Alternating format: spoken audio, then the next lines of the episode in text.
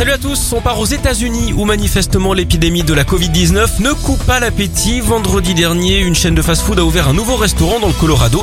Résultat, une file d'attente de plusieurs centaines de voitures. Certains ont attendu jusqu'à 14 heures avant d'être servis. Il faut dire que le concept est plutôt alléchant. hein. Vous pouvez commander des burgers de n'importe quelle taille. Il y a 6 ans, un homme avait même demandé un sandwich avec 100 steaks à l'intérieur. Depuis, ils ont limité hein, le nombre de viandes à 4 par burger. En parlant de ça, vous connaissez sans doute le comble pour un maçon, c'est d'avoir la dalle. Allez, on file en Belgique, où une ville flamande fait le buzz depuis quelques jours en cause le choix des luminaires pour les décorations de Noël de la commune. Leur particularité, c'est qu'ils ressemblent étrangement à des attributs masculins. Ils en ont installé près d'une centaine dans toutes les rues. Alors le maire le prend à la rigolade, hein. il explique que c'est le service technique qui les a lui-même réalisés et qu'en été, ça se voyait beaucoup moins. En tout cas, ça plaît puisqu'un habitant a même demandé s'il pouvait en installer devant chez lui. Vous savez d'ailleurs à ce propos ce qu'on dit d'un Belge aventureux, que c'est un drôle d'oiseau, surtout quand le flamand ose. Arıza.